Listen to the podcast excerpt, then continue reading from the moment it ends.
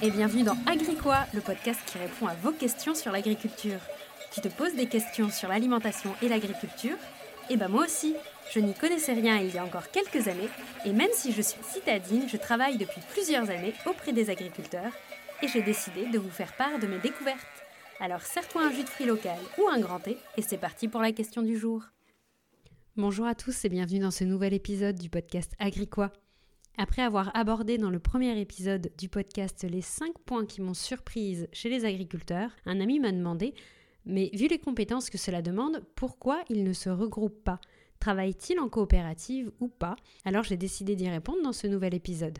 Vous verrez que le mythe de l'agriculteur isolé n'est pas tout à fait vrai, mais il n'est pas tout à fait faux non plus. Je vais vous présenter ici à peu près les 3 ou 4 types de personnes avec qui un agriculteur est en contact. Donc tout d'abord, vous vous en doutez, euh, il y a la famille ou les associés ou les personnes qui peuvent travailler avec lui sur l'exploitation. Il travaille souvent seul au quotidien, mais il n'est pas forcément seul tout le temps. En fait, les agriculteurs travaillent souvent en famille ou ils ont des associés ou des salariés agricoles. Selon les chiffres de l'INSEE, le travail effectué dans les fermes en France en 2017, il est fait à 58% par les chefs d'exploitation, donc l'image de l'agriculteur que je décrivais dans le premier épisode. Il y a 20% des salariés permanents, donc qui sont embauchés par euh, l'agriculteur pour pouvoir faire des tâches spécifiques euh, sur l'exploitation.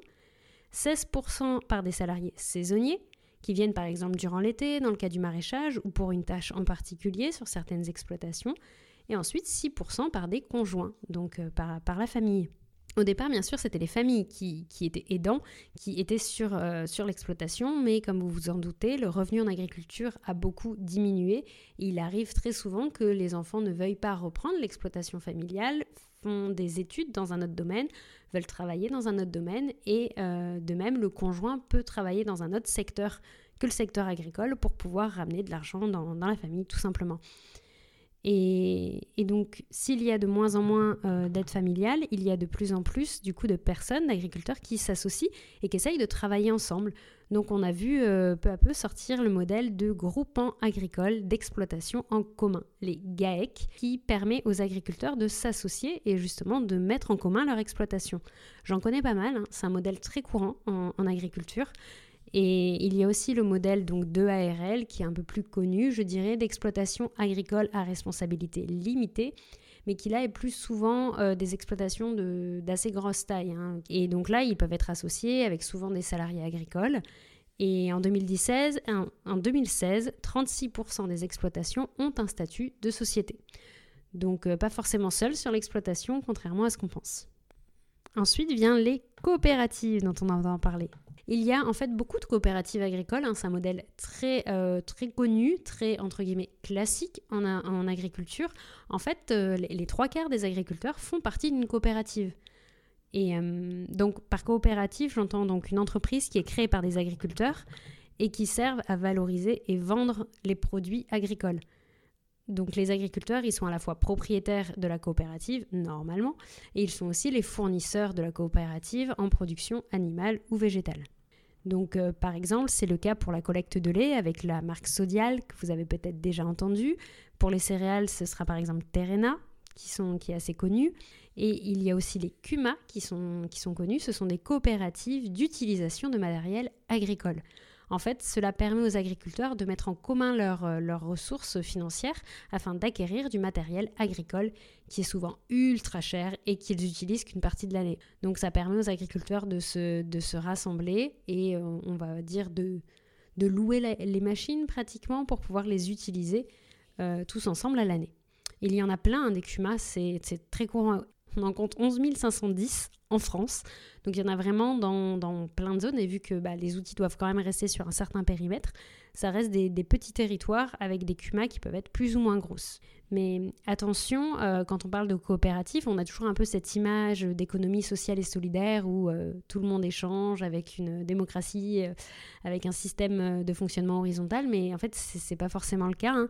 Ici, certaines coopératives dont je vous parle, ils ont plus de 10 000 adhérents et c'est plutôt une coopérative version brassage de millions d'euros à l'année, hein, ce qui change un peu la donne.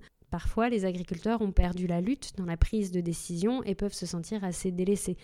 Par exemple, je vous parlais de la coopérative Sodial. Euh, Ce n'est pas parce que c'est une coopérative que le prix de vente du lait est forcément plus élevé que dans d'autres entreprises laitières. C'est même rarement le cas.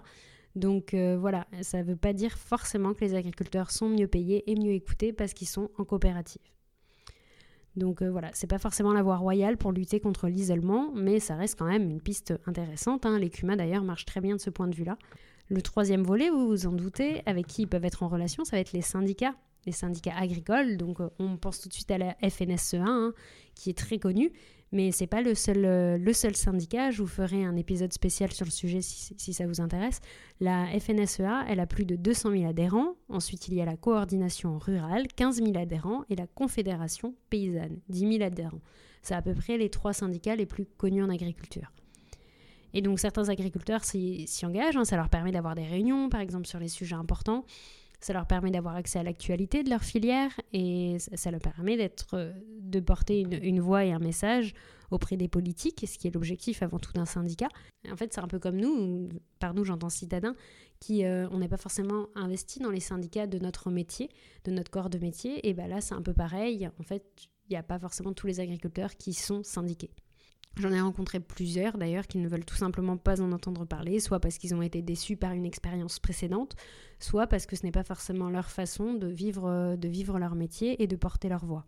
Enfin, je réunirai le reste dans ce que j'appellerais la catégorie projet extérieur, c'est-à-dire que hors la vie quotidienne avec des personnes qui peuvent venir sur l'exploitation, de parler avec d'autres agriculteurs, il y a aussi plein d'autres choses dans la vie d'un agriculteur qui fait qu'il n'est pas forcément isolé.